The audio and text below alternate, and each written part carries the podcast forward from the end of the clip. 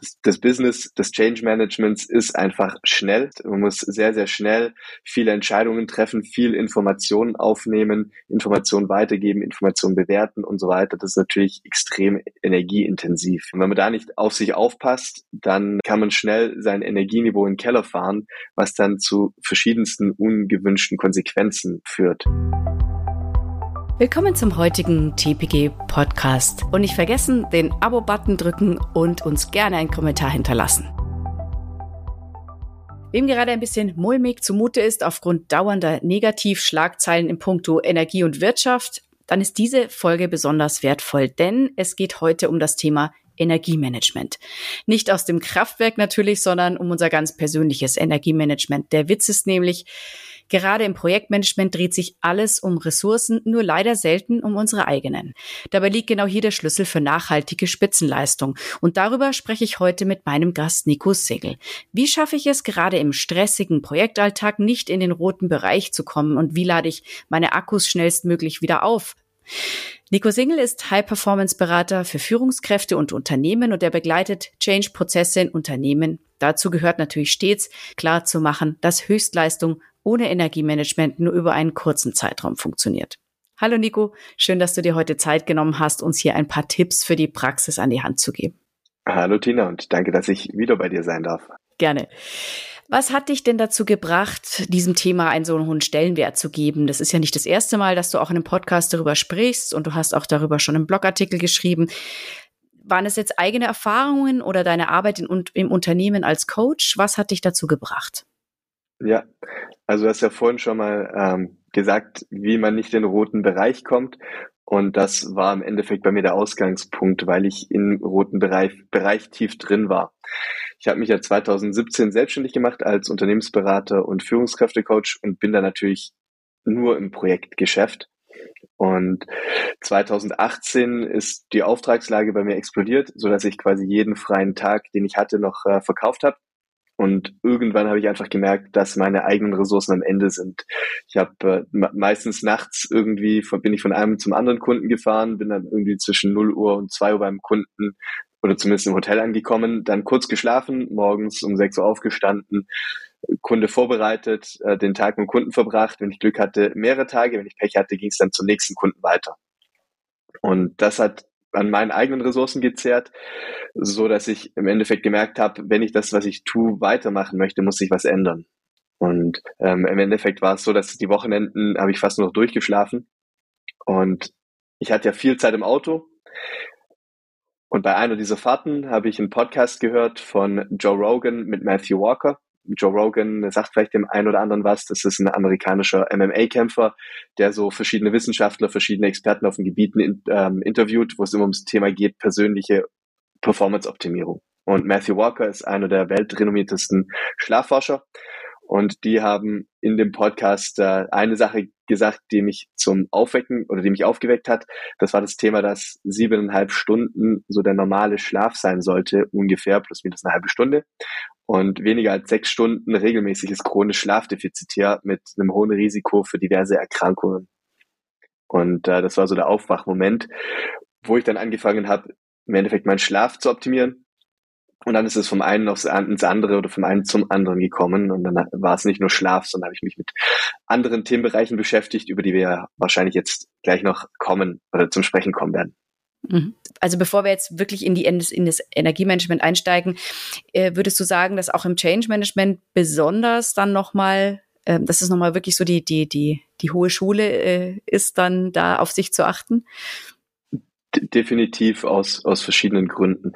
Zum einen sagen wir mal, der reine Selbstschutz, weil das Change Manager, das, das, das Business des Change Managements ist einfach schnell. Das heißt, man muss sehr, sehr schnell viele Entscheidungen treffen, viel Informationen aufnehmen, Informationen weitergeben, Informationen bewerten und so weiter. Das ist natürlich extrem energieintensiv, das Thema. Und äh, wenn man da nicht auf sich aufpasst, dann äh, kann man schnell sein Energieniveau in den Keller fahren, was dann zu verschiedensten ungewünschten Konsequenzen führt. Und da gibt's im Endeffekt Thema wieder Schlaf. Gibt's gibt's ähm, Studien, die halt einfach belegen, dass wer zu wenig schläft, zum einen die Gedächtnisfähig, die Gedächtnisleistung geringer ist und zum anderen aber auch das Thema emotionale Stabilität.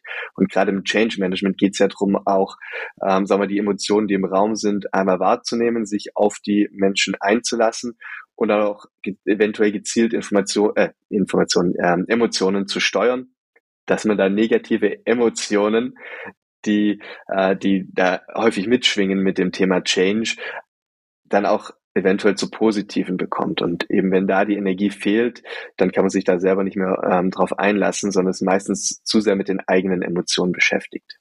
Und das sind auch Sachen, die ich in genug oder genügend Projekten erlebt habe, dass da eben Führungskräfte, die diesen Change begleiten, dann in eine, in eine Situation kommen, wo sie emotional extrem unausgeglichen sind und dann eher eine negative Stimmung verbreiten was dann wieder absolut katastrophal für einen Change-Prozess ist. Vor allem, wenn dann die Mitarbeiter nicht mehr hinter der Führungskraft stehen, weil die im schlimmsten Fall cholerisch wird. Mhm. Das heißt, es geht nicht nur darum, seine eigenen Ressourcen, also seine eigene Gesundheit zu schützen äh, durch die durch entsprechende Maßnahmen, sondern eben auch, dass man seinen Job einfach auch nicht mehr gut macht. Ja, also Absolut. weil man einfach ähm, auch nach außen hin das gar nicht mehr leisten kann, adäquat zu reagieren. Ja, genau. Genau. Und vor allem auch die geistige Leistungsfähigkeit, die bricht dann halt stark ein. Vor allem, wenn man dann wir mal mittags ab 4 Uhr nicht mehr wirklich zu gebrauchen ist. Ähm, ich weiß nicht, wie es bei, bei deinen Change-Projekten ist, aber bei, bei uns äh, geht es halt dann doch mal irgendwie in den Abend rein. Äh, 6, 7 ist dann noch manchmal früh. Ähm, und wenn, wenn dann ab 4 Uhr schon keine Energie mehr im Tank ist, dann ist es nur noch ein Schleppen bis zum Feierabend. Ja, und zumal man dann eben äh, auch wahrscheinlich keine guten Entscheidungen mehr treffen kann und auch kein gutes Input mehr liefern kann und überhaupt, also da gerät dann, glaube ich, alles schnell in die Schieflage. Und wie ich auch in der Einleitung eingangs gesagt hatte, ähm, hattest du ja auch in deinem Blogartikel so äh, geschrieben, dass Spitzenleistung einfach, dass es ein direkter Zusammenhang gibt zwischen einem guten Energiemanagement und äh, Höchstleistung im Job. Ja, genau. Ähm, ja. Da da wirst du ja sicher noch gleich was erzählen. Vielleicht schau mal ganz kurz jetzt rein schon in, in das Thema Energiemanagement. Also mhm. was umfasst für dich Energiemanagement alles? Also wir haben mhm. schon vom Schlaf gesprochen, aber was noch? Genau. Ich habe da für mich so eine Pyramide erstellt, wo, sag mal, die großen vier Faktoren die ich jetzt in, in diversen Recherchen, in diversen Fortbildungen und sowas mal raus identifizieren konnte, zusammengestellt mhm. sind. Und die Basisebene dieser Pyramide, also die unterste Ebene, ist das Thema Schlaf. Weil der im Endeffekt dafür sorgt, dass wir erstmal, also physiologisch, körperlich Energie haben, der geistig Energie und im Endeffekt auch noch unser ganzes ähm, Hormonsystem entsprechend so ist, dass wir die Leistung bringen können beziehungsweise dass sich unser Körper regenerieren kann. Und ohne den Schlaf ähm, ist im Endeffekt alles, was drüber ist, wirkungslos. Und über diese Ebene des Schlafs ist dann die Ebene von der Ernährung. Das heißt, wie ernähre ich mich? Wann esse ich was? Was esse ich? In welcher Reihenfolge? Welche Nahrungsmittel? Welche Qualität und so weiter? Weil das auch wieder im Endeffekt unsere Energie ist ja, ähm, sagen wir mal, nichts anderes als Stromimpulse. Und diese Stromimpulse entstehen durch das Verbrennen von ähm, unseren Nährstoffen. Und äh, wenn ich mich da nicht entsprechend ernähre, dass ich nicht genug Energie habe oder sagen wir mal die, die Ernährung falsch ist, sodass wieder andere hinderliche Prozesse gestartet werden, kann ich auch nicht meine maximale Energie zeigen oder äh, aufbringen. Und dann über der Ernährungsebene ist die nächste Ebene der Sport oder die Bewegung weil die Bewegungsebene im Endeffekt ähm, unseren Körper schult, besser Energie produzieren zu können, zum einen, und zum anderen verschiedene hormonelle Prozesse äh, anstößt, die zum einen wieder die Regeneration verbessern und unsere maximale Energieleistung dann auch wieder erhöhen. Und dann die mhm. letzte So wie auch Stressabbau, oder? Entschuldigung, dass genau, ich reingrätsche, Stress Absolut, abzubauen und so weiter. Genau, mhm. Abbau mhm. von Cortisol, also dem Stresshormon. Mhm. Ähm, so, das ist ja im Endeffekt das, das oft, also eine der Dinge, die auf der hormonellen Ebene passieren. Und dann die mhm. dritte, äh, die vierte Ebene ist äh, die Ebene der, der Atmung, weil, sagen wir mal, das, ähm, wenn, man, wenn man unseren Körper anschaut, dann haben wir unser Nervensystem und das Nervensystem verbindet unseren Kopf mit allen unseren Organen. Und die meisten der Organe von unserem, oder die meisten Organe, die das zentrale Nervensystem steuert, können wir nicht, mit, nicht aktiv beeinflussen, bis auf eins, nämlich unsere Lunge. Und das ist eine Zweiwege-Straße. Das heißt, im Endeffekt, unser Gehirn steuert unsere Lunge, aber auch mit unserem Gehir mit unserer Lunge, also mit dem Atmen, ähm, können wir im Endeffekt unser Gehirn steuern. Und das merkt man im Endeffekt, wie die Atmung mit dem eigenen Zustand ähm, eng zusammenhängt. Wenn ich gestresst bin, ist die Atmung eher kurzzyklisch und flach. Und wenn ich entspannt bin, mhm. ist er eher tief und langsam. Und das kann ich auch wieder bewusst nehmen. Das heißt, wenn ich gestresst bin und äh, tief und langsam atme, bekomme ich auch mein äh, zentrales Nervensystem wieder in die Ruhe rein. Und deswegen mhm. die Atmung als äh, vierter, vierter Faktor, wo ich dann nochmal meine Energie, Energie direkt beeinflussen kann. Mhm. Das wären so die Ebenen, um die du dich kümmerst. Jetzt äh, ist es ja dann schon auch ganz schön viel. Also wenn, wenn man sagt, äh, was würdest, würde ich zuerst, ähm, mit zuerst starten, ist wahrscheinlich die Pyramide von unten nach oben abzuarbeiten. Also erstmal genau, mich um den Schlaf zu kümmern, ja. dann ähm, mich gesund zu ernähren, zu schauen, was tut mir gut. Da sind ja wahrscheinlich auch nicht alle Typen gleich. Ja, Manch, mancher verträgt ja. das eine besser, mancher das andere.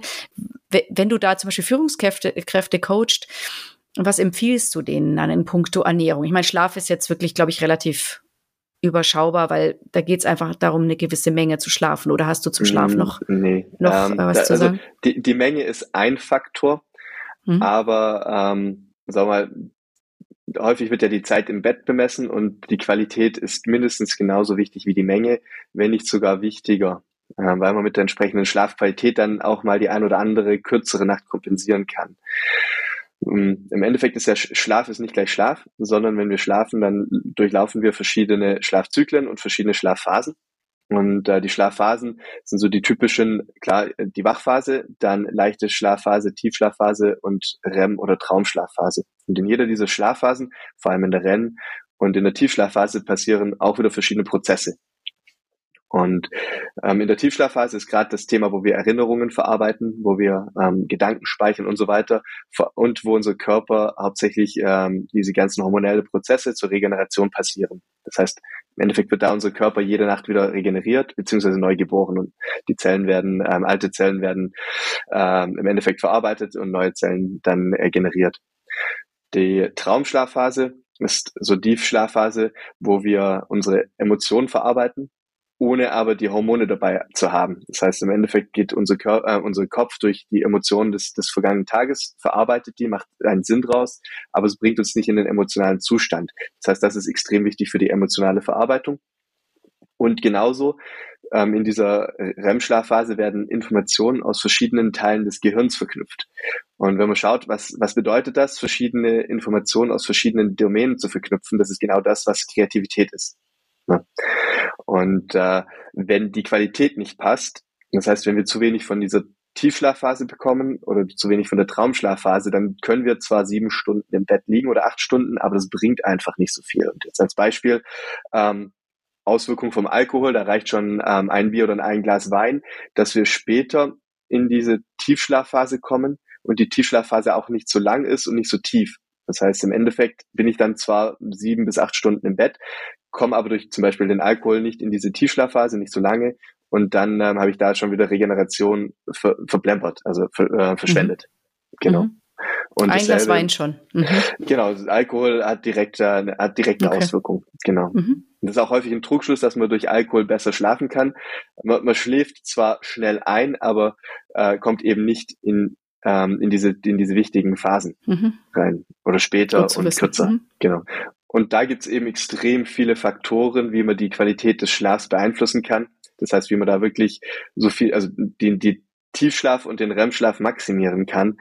Ähm, und das Ganze lässt sich zum Beispiel mit Schlaftrackern einigermaßen so abschätzen, wie die, wie die Schlafphasen sind. Und dann kann man eben schauen, wie gestalte ich meinen Abend, wie gestalte ich meinen Morgen, weil selbst der Morgen hat wieder Einfluss auf den nächsten Abend oder auf die nächste Nacht.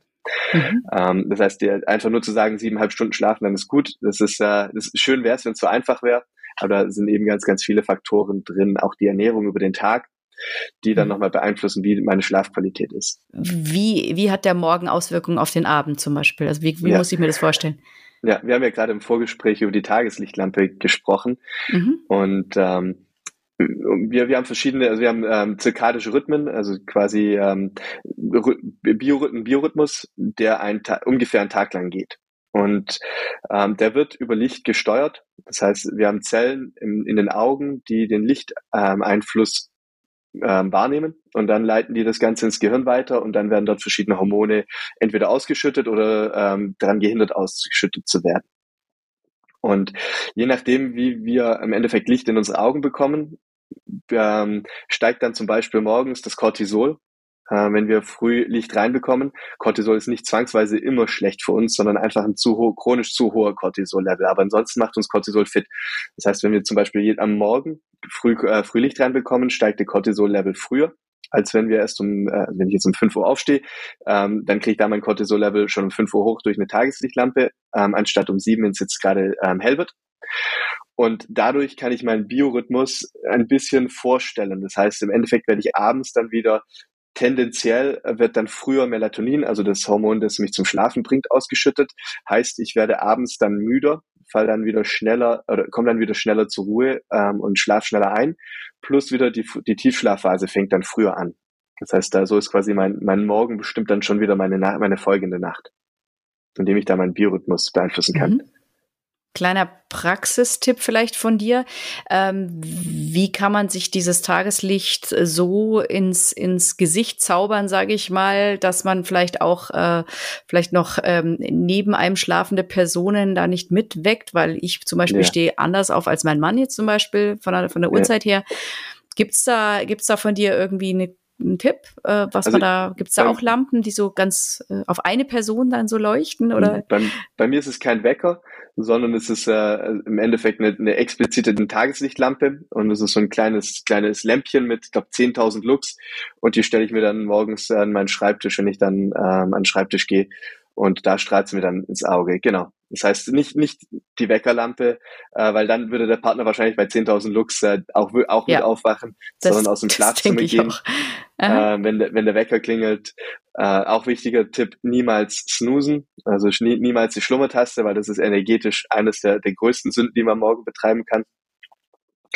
Ähm, und dann im Endeffekt da diese, diese Tageslichtlampe, beziehungsweise im Sommer noch also tausendmal besser als eine Tageslichtlampe, ist halt zum Beispiel im Sommer direkt rausgehen und die ersten Sonnenstrahlen ähm, in die Augen fallen lassen. Also nicht direkt in die Sonne schauen, aber so platzieren, dass halt äh, die Sonnenstrahlen trotzdem in die Augen kommen. Das ist normal. Jetzt im Winter eher schlecht zu machen, ähm, aber man sagt so in den ersten ein bis zwei Stunden des Aufstehens ähm, so Tageslicht, je nach Winter oder Sommer, ähm, im Sommer zehn Minuten, im Winter eher länger. Und das hat genau dieselbe Auswirkung wie so eine Tageslichtlampe, wenn man dann eher der spätere Aufsteher ist. Mhm. Mhm. Also es gibt doch einiges zu sagen zum Schlaf, habe ich gerade gemerkt. Ich dachte, da können genau. wir jetzt relativ schnell drüber weggehen, aber nein, okay, also da gibt's einiges zu wissen. Ist, ja, ähm, ja. Äh, wenn ich mich jetzt quasi um diese Schlafqualität gekümmert habe ähm, und ähm, sage, okay, das da habe ich jetzt bin ich ganz gut dabei jetzt. Äh, da, mhm. ähm, ja, ich schaue, dass ich nicht zu oft ein Gläschen Wein am Abend trinke äh, und dass ich eben diese Stunden schlafe und vielleicht mit dem Tageslicht äh, arbeite. Äh, wenn ich jetzt zur Ernährung noch schaue, also mhm. ähm, was kann ich denn da tun? Weil du hattest ja auch gesagt, ähm, je nachdem, wie ich esse, kann ich dann auch abends besser oder schlechter schlafen. Ja. Was sind denn da so deine äh, Learnings, die du hattest? Also was, was machst du, damit du gut schlafen kannst? Mhm. Fangen wir grundsätzlich erstmal an. Ähm, beim Thema Ernährung. Das Ziel ist ja, dass wir unserem Körper Energie zur Verfügung stellen wollen durch unsere Ernährung. Und das idealerweise so, dass wir ein konstantes Energieniveau haben. Und ähm, da sagen wir eine Messgröße, die das zeigen kann, ist der Blutzuckerspiegel. Weil im Endeffekt der, der Blutzuckerspiegel ist ja die in unserem Blut für, zur Verfügung stehende, Energie. Und da möchte ich idealerweise, dass sie ähm, auf einem guten Niveau ist und dort idealerweise konstant, weil unser Körper reagiert extrem empfindlich auf äh, Inbalancen. Das heißt, unser Körper versucht immer eine Balance und ein Gleichgewicht herzustellen. Und wenn wir jetzt ähm, unserem Körper schnell Zucker zuführen, dann äh, gibt es im Endeffekt dann, äh, eine Spitze in unserem Blutzuckerspiegel, worauf unser Körper Insulin ausschüttet, um das, äh, diesen Blutzucker in die Zellen reinzubringen. Und äh, damit fällt der Blutzuckerspiegel und unser Gehirn ist so drauf gepolt, dass er bei einem sinkenden Blutzuckerspiegel ein Alarmsignal aussendet, dass wir wieder irgendwas tun, um diesen Blutzuckerspiegel zum Steigen zu bringen. Das ist das, was vielleicht jeder kennt in stressigen Situationen. Man, man isst irgendwas Süßes ähm, und eine halbe Stunde später hat man das Gefühl, man ist komplett down, braucht wieder was Süßes. Das ist genau das, äh, der Effekt, der da ist. Das heißt erstmal, was muss unsere Ernährung machen? Sie muss uns einen konstanten ähm, Blutzuckerspiegel zu, ähm, hinbekommen. Und da ist so die, die Basis im Endeffekt erstmal alles, was, äh, was einfache Zucker sind, vermeiden. Das heißt einfach so Süßigkeiten zwischendurch oder sowas, ähm, Snacks, alles, was den Blutzuckerspiegel hochbringt, vermeiden. Und dann ähm, im Endeffekt die Ernährung so auslegen, dass man einen konstanten Hochlauf von dem Blutzuckerspiegel hat, beziehungsweise dann auch einen leicht, leicht konstanten Abfall dann äh, bis zur nächsten ähm, Nahrung. Und das sind proteinreiche Lebensmittel, fettreiche Lebensmittel, wenn es gesunde Fette sind und eben ähm, ballaststoffreiche Lebensmittel beziehungsweise komplexere Kohlenhydrate, also alles, was Richtung Vollkornprodukte geht ähm, und äh, Gemüse. Das sind so die, ähm, die Lebensmittel, die unseren Blutzuckerspiegel konstant halten. Ähm, sagen wir mal so Mehlprodukte, wenn es nicht Vollkornmehl ist, die tendieren auch dazu, dass sie bei uns diese Blutzuckerspitzen machen. Und wenn ich dann eben auch noch das in der richtigen Reihenfolge esse. Das heißt idealerweise eher ähm, sagen wir, ballaststoffreiche Lebensmittel zuerst in der Mahlzeit, dann Proteine und Fette und die Kohlenhydrate am Schluss. Dann bekomme ich es auch hin, dass äh, mein, mein Blutzuckerspiegel zum Beispiel durch eine, durch eine Mahlzeit ähm, dann eher langsamer steigt. Aber dafür konstant. Was wäre zum Beispiel so, ein, so eine Nahrung, also was, was isst du jetzt vielleicht mal ganz konkret, äh, um Beispiel zu nennen einfach? Also kon konkret zum Frühstück starte ich mit dem Rührei, weil es eben ähm, Proteine und Fette sind. Und mhm. dann esse ich danach noch einen Quark mit Haferflocken, ähm, je nachdem, was es in den meisten Hotels halt gibt, um nochmal irgendwie in, in den Quark oder das Joghurt reinzutun, ähm, noch irgendwie ein paar Nüsse oder sowas. Ähm, und dann habe ich im Endeffekt genau das am Anfang, die Proteine und dann später die, ähm, die Kohlenhydrate. Mhm. Das wäre mhm. so ein Frühstück. Und beim Mittagessen wäre konkret ein ähm, Salat mit äh, entweder Fleisch oder Käsebeilage, also zum Beispiel irgendwie mit Putenstreifen oder mit Feta. Mhm. Und dann, ähm, wenn man noch, wenn das nicht reicht oder man noch irgendwie das, das, Gefühl hat, man braucht noch irgendwas, dann halt das Brot im Nachgang. Also irgendwie Vollkornbrot ah, okay, also im danach Nachgang oder sowas. Nicht dazu, okay, nicht alles klar. Mhm. Erstmal, erstmal im Endeffekt schauen, mhm. dass da mhm. ähm, die, die Ballaststoffe ähm, und die die Proteine und die Fette in, im Magen sind und dann mhm. das, äh, die Vollkorn oder dann die, die kohlenhydrathaltigen Produkte, ja. Mhm. Das bremst den Kohlenhydratabbau vermutlich, wenn da erstmal das andere, Auf, äh, Aufbau die anderen, Abbau, ja. Mhm. Genau. genau. Oder halt, genau, mhm. den Kohlenhydratabbau und somit den Blutzuckerspiegel Ge Aufbau und Abbau. Oder so, genau, ja. genau. Mhm. Ja. Genau, also ähm, gecheckt, wir ernähren uns jetzt von diesen äh, langkettigen Kohlenhydraten am besten ja. und äh, oder langkettigen Zuckern äh, und nicht den, den schnellen, die, die einen in den Heißhunger treiben oder die einem die, genau. diesen, diesen Hunger dann auch machen. Die, ja. äh, genau. Dein Tipp, äh, dreimal am Tag und nicht snacken oder darf man snacken oder? Da auch wieder ähm, die Frage natürlich, was ist das Ziel? Mhm. Und äh, Snacks äh, erheben auch wieder irgendwie den Blutzuckerspiegel an. Das heißt, wenn es einen Snack braucht, dann irgendwie sowas wie Nüsse, die dann ähm, die Tendenz, also eher fett- und proteinhaltig sind ähm, und weniger Kohlenhydrate, die dann den Blutzuckerspiegel ähm, nicht, äh, nicht sprunghaft nach oben bringen. Und äh, dann die Frage natürlich, wie viele Mahlzeiten, ähm, das, das Intervallfasten ist eine gute Möglichkeit, ähm, auf, also dann nochmal was für die Energie zu tun und natürlich auch für die Linie. Das heißt, äh, als, als bei mir ist es jetzt einfach zweckdienlich. Ähm, ich esse gern früh, äh, früh was Großes, mittags was Großes und äh, weil ich nicht jeden Abend, wenn ich auf Projekt bin oder unterwegs bin, ähm, abends Abendessen möchte und weil ich halt festgestellt habe, wenn ich abends nichts esse, ist es besser für den Schlaf, äh, gibt es bei mir kein Abendessen. Das heißt, äh, hauptsächlich Frühstück und Mittagessen, abends dann wegen der Schlafoptimierung dann nichts mehr. Und dann schaue ich, dass ich eben da meine, meine Kalorien über Frühstück und Mittagessen decke. Und ähm, genau, also das hat auch grundsätzlich ähm, wissenschaftlich bestätigt einige positive Auswirkungen auf Gesundheit, auf Energieniveau und so weiter, dieses Intervallfasten. Dann ist halt natürlich die Frage, ähm, bin ich jetzt eher jemand, der gerne abends mit der Familie zusammen isst, für den das äh, absolut indiskutabel wäre, auf Abendessen zu verzichten. Dann kann man um 12 Uhr das Frühstück essen und dann ähm, abends gegen 18 Uhr oder sowas da die letzte, das, das Abendessen mit genug Abstand zum Schlafen gehen. Das Einzige wiederum, wenn ich jetzt da, sagen wir mal, eine sportliche Leistung optimieren will und den Muskelaufbau, ist es wiederum besser, wenn ich morgens ähm, was esse ähm, und das Ganze proteinreich, weil der morgens die Proteine besser aufgenommen werden und dann besser zur Verfügung stehen. Das heißt, es ist immer die Frage, ähm, was ist mein Ziel? Auf was ja. möchte ich das Ganze hin optimieren? Ähm, und auch wie passt es in mein Leben? Ja, also das genau, ist natürlich auch, wie, ja, genau. Weil ähm, im mhm. Endeffekt bringt die beste Ernährungsform nichts, wenn ich mich nicht dran halten kann, wenn sie nicht zu meinem Leben passt, ja. weil dann halte ich mich nicht dran. Und äh, mhm. von daher gibt es kein One-Size-Fits-All, sondern es gibt gewisse Prinzipien, auch keine Dogmen, sondern eher Prinzipien. Mhm. Ähm, und dann ähm, dementsprechend das zweckdienlich gestalten, ja.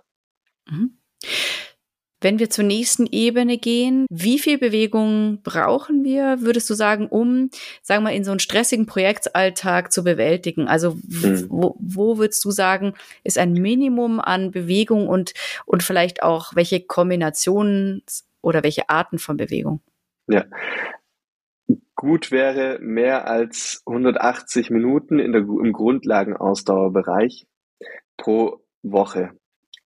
Das heißt, es sind so drei Stunden im Grundlagenausdauerbereich. Was heißt das? Ähm, einen, einen niedrigen Puls, weil das ist so das Problem, wenn viele Leute joggen gehen, dann sind sie meistens schon mit dem Puls viel zu hoch. Ähm, und dann, dann bringt das relativ wenig, einfach von den physiologischen Anpassungen. Und sagen wir mal, ein, ein zügiger Spaziergang oder irgendwie Bergwandern oder Geocaching zählt da natürlich auch schon. Das heißt, man kann es auch perfekt mit irgendwelchen Freizeitsachen kombinieren oder irgendwie Radfahren am Wochenende ähm, oder abends, wenn man die Zeit hat, wenn es noch hell ist. Ähm, da 180 Minuten im, im Ausdauerbereich, so ähm, sagen wir, Puls je nach Alter ähm, sollte der so zwischen 110 und 130 sein.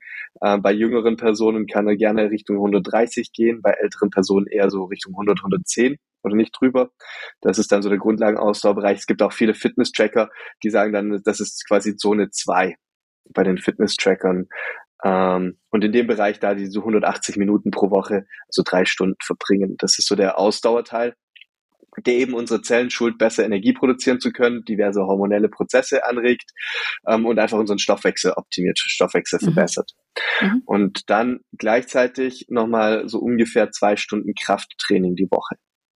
Ähm, Wäre ganz gut, weil äh, da, da passieren dann nochmal andere hormonelle Prozesse, plus im Endeffekt ähm, wenn, wenn unser Muskelgerüst nicht passt, dann äh, können wir zwar schön schlafen, uns schön ernähren, aber ähm, sag mal, wenn du dann irgendwelche Verspannung oder wenn du, wenn du Rücken hast, wie man ja ähm, gerne sagt, dann äh, bringt mir der ganze Rest drunter auch nicht wirklich viel, weil dann ist meine Energie vor Schmerzen im Keller.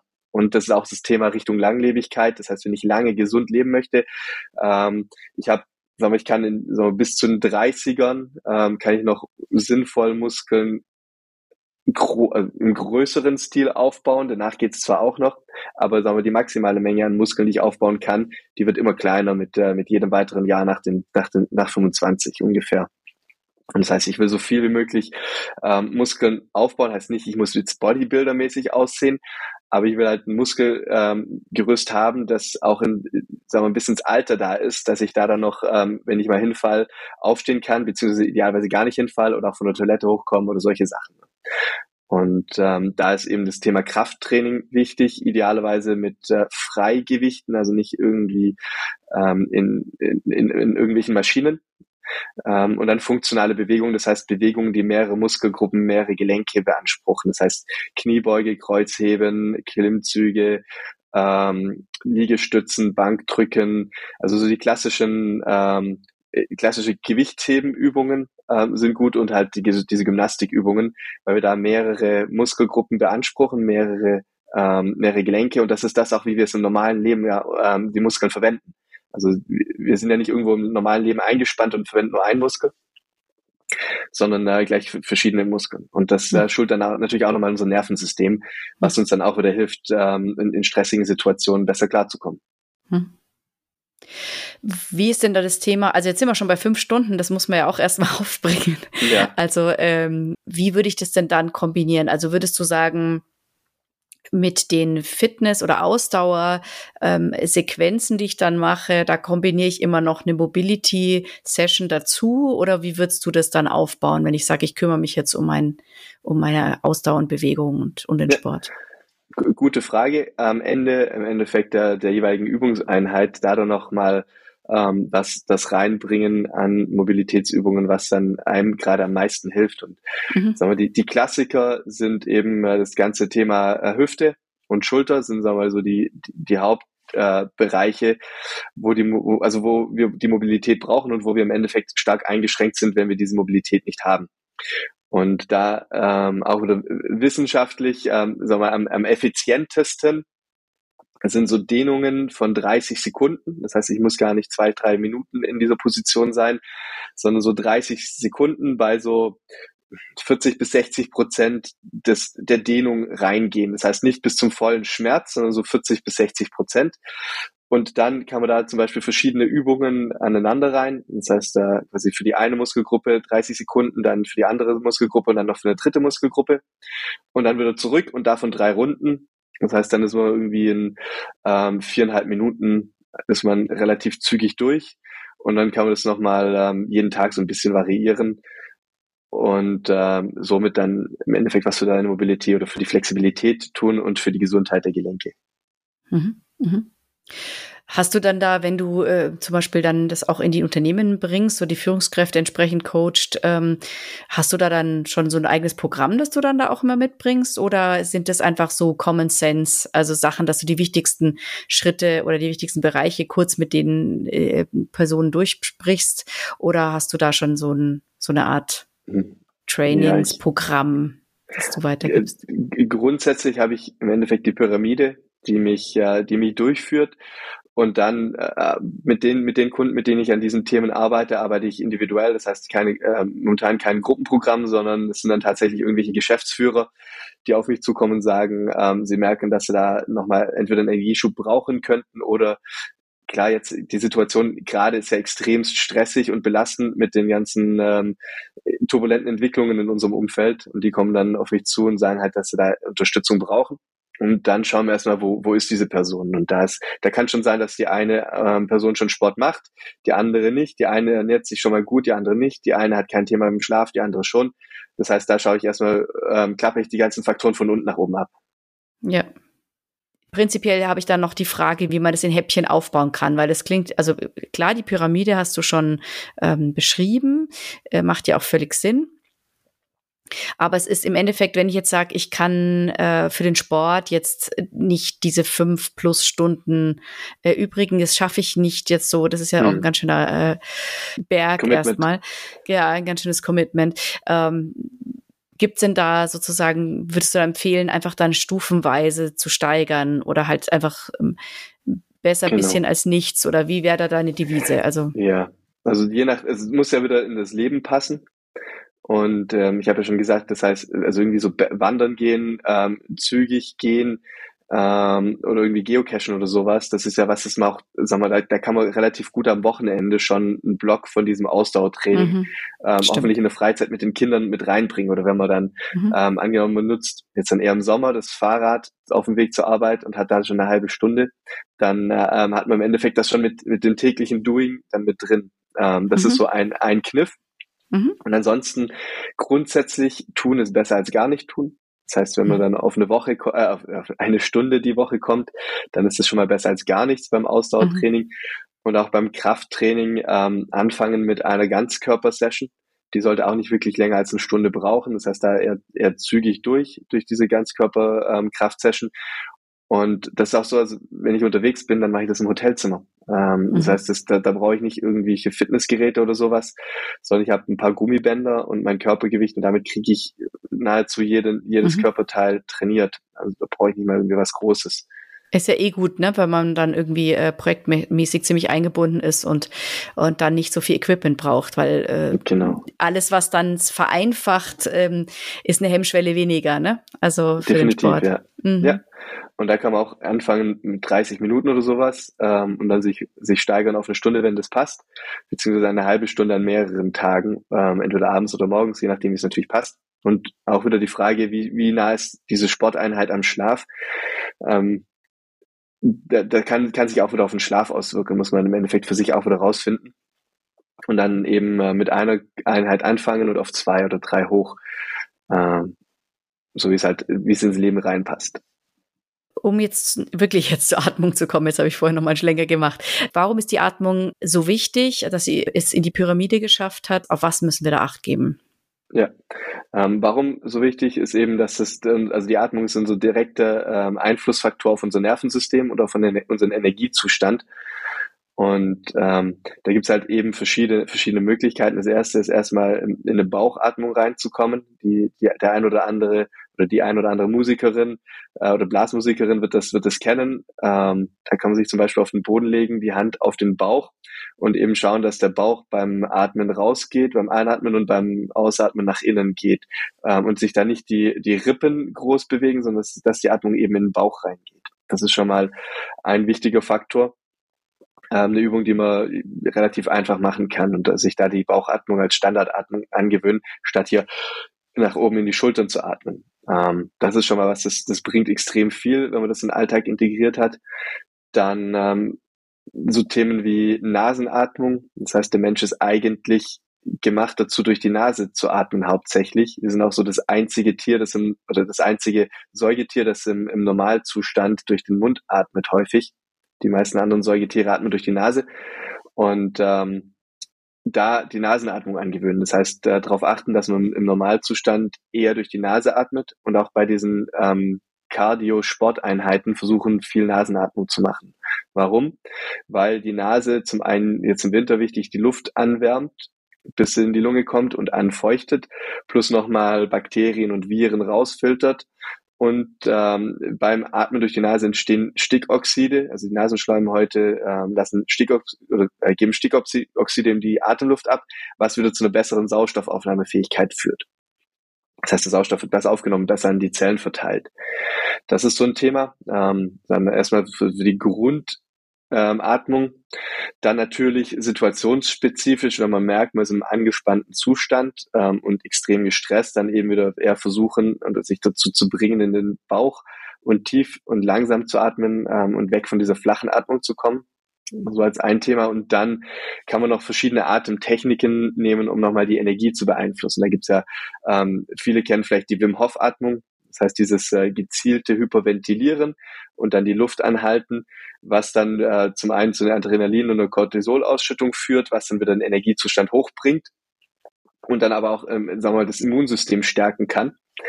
Ähm, oder dann auch, wenn man gezielt runterfahren möchte, irgendwelche Atemübungen zu machen ähm, oder sagen wir ein, ein nicht allzu hyperaktiven, fokussierten Zustand. Gibt es Boxatmung, das heißt fünf Sekunden ein, fünf Sekunden Luft anhalten, fünf Sekunden aus, fünf Sekunden Luft anhalten oder andere Atemprotokolle wie vier Sekunden ein, sechs Sekunden aus und sowas.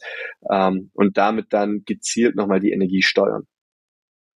Und das ist dann auch so im Endeffekt so die Verbindung zur Meditation, ähm, was ja auch Atemübungen meditativ sein können, beziehungsweise ähm, zur Meditation dazugehören ähm, was dann auch nochmal ähm, die, die Benefits der Meditation, die jetzt in meiner Pyramide erstmal nicht direkt drin sind, aber natürlich über die Atemübungen schon so ein bisschen ähm, angekratzt sind. Mhm. Wann machst du denn dann deine Atemübungen? Wann baust du die ein? Also situativ oder hast du eine feste Uhrzeit?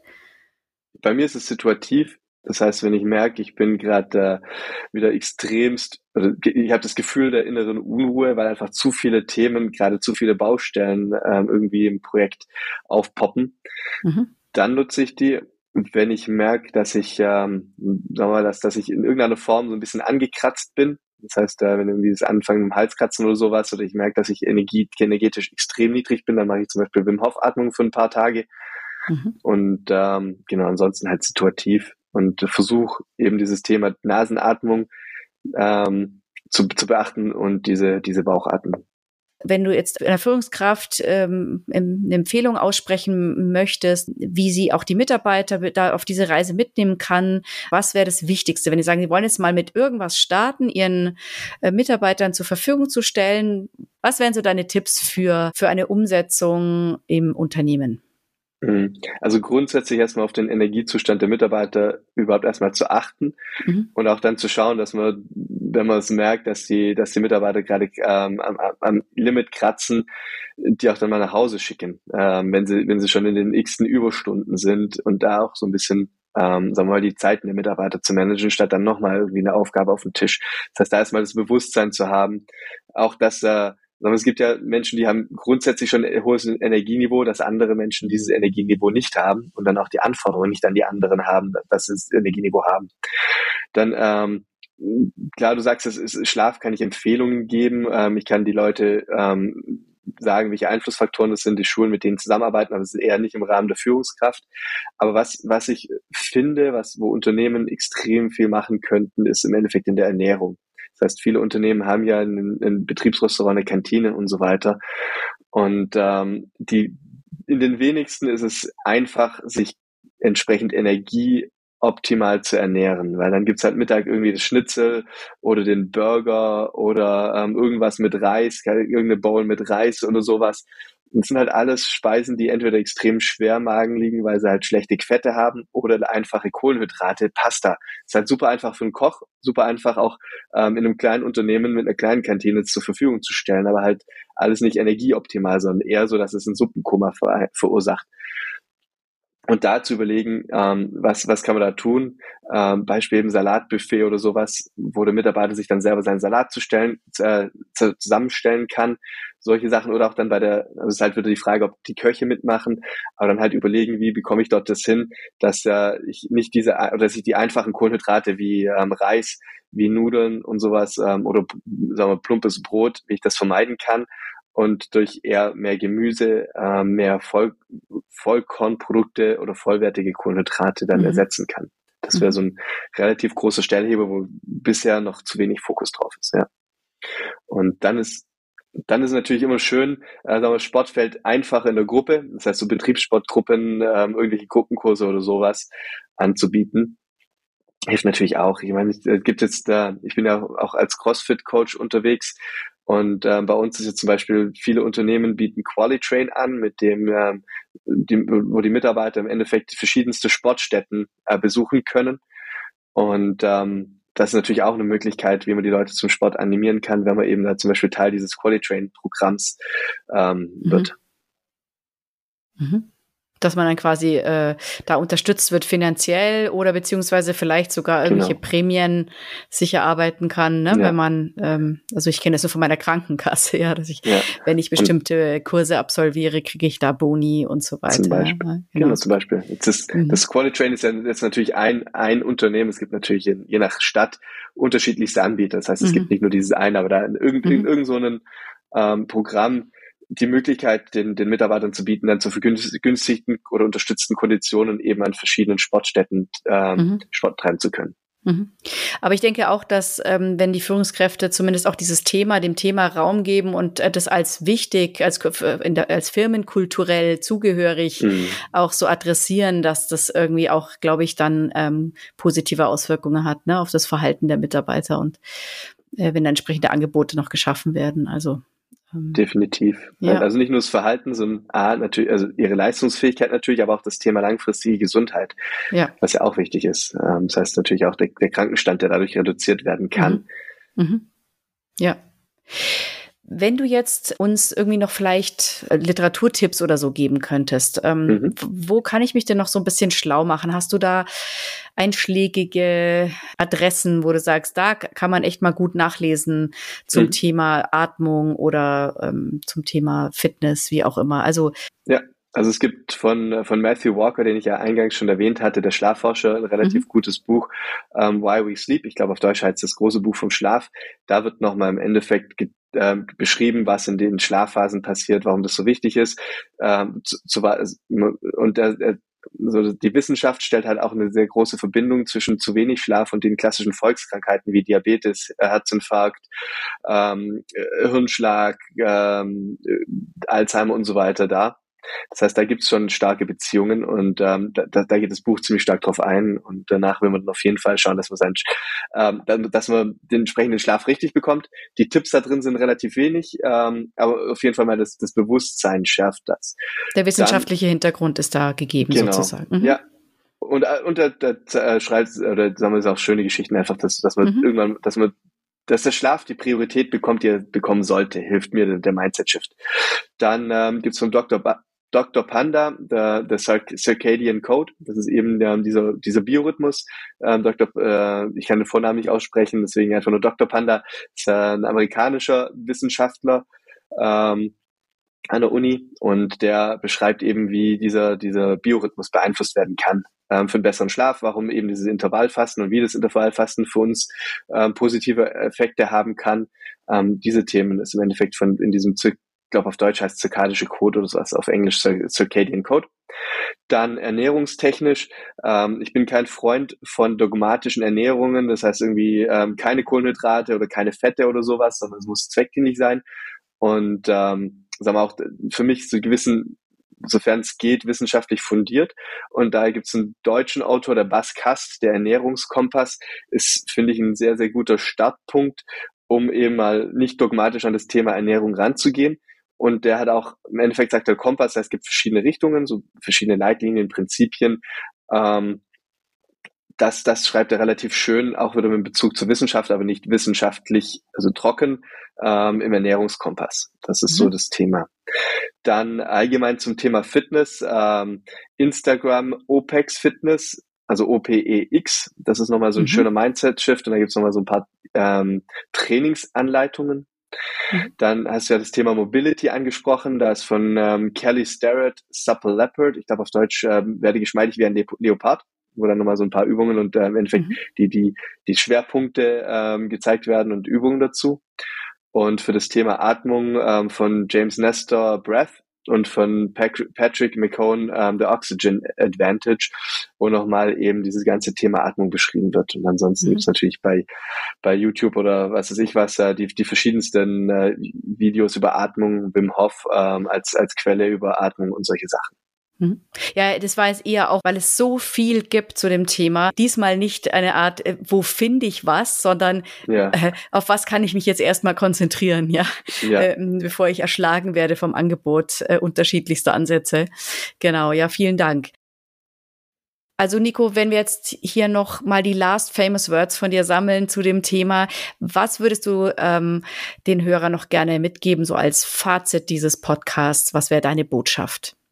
Ja, äh, ben, Benjamin Franklin hat ja mal gesagt, eine Investition in Wissen zahlt noch immer die beste Dividenden. Und ich würde das äh, umformulieren zu eine Investition in die eigene Energie zahlt die besten Dividenden, weil im Endeffekt äh, man selber dann nochmal mehr vom Leben hat. Das heißt, man kann das Leben voller leben, wenn man eben die Energie hat und nicht irgendwie ähm, halblebig durchs Leben geht.